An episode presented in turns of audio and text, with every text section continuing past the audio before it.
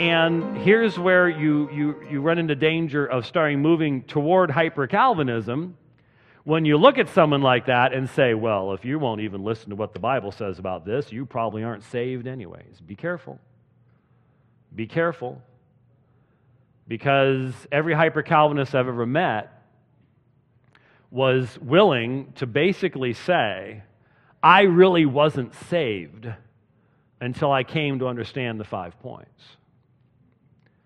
And that's scary because I know I was saved before I came to understand the five points. Now, that, now I, I remember working through the issue of the atonement. And then to come to recognize the beauty of what the Bible was actually teaching about the atonement and about God's sovereignty and man's need and all, that was, that was an extremely important thing, but you have to be very, very careful. That's not what gets you saved. And for a lot of people, they go, Well, don't you believe that Reformed theology is the gospel? Well, yes, I do. I believe it is an accurate biblical understanding of what the gospel is. Well, then you need to have all of it. If there's anybody in here who thinks you've got it all exactly, perfectly right, we need to talk after I get done. Well, actually, nobody else in here should be talking but you, anyways. Because I don't have it all right. I'm not a, a, a perfect theologian. I'm going to get to heaven someday and I'm going to go, oh, wow, oh, hmm, oh, hmm, okay. And if there's anybody in here who think you've, you've got it all figured out, that you, there are no blank spaces, no inconsistencies, you've got it all figured out, let me tell you right now, you haven't even started your journey yet if that's what you really think about yourself. And so, the thing that I, I have identified as, as the mark of hyper Calvinism is theological perfectionism.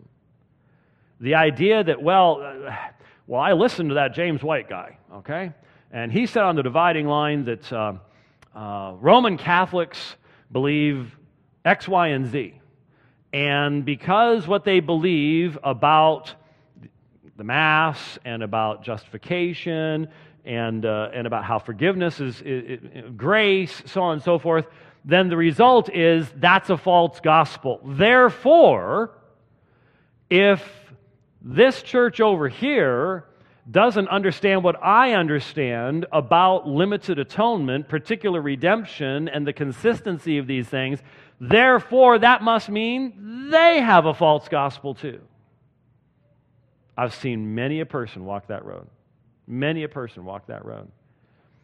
And the idea is if you draw any line, then you have to draw the line so close that honestly, the, the hyper Calvinist ends up being the poor guy who's standing on one foot to stay inside the circle that he's drawn of true believers.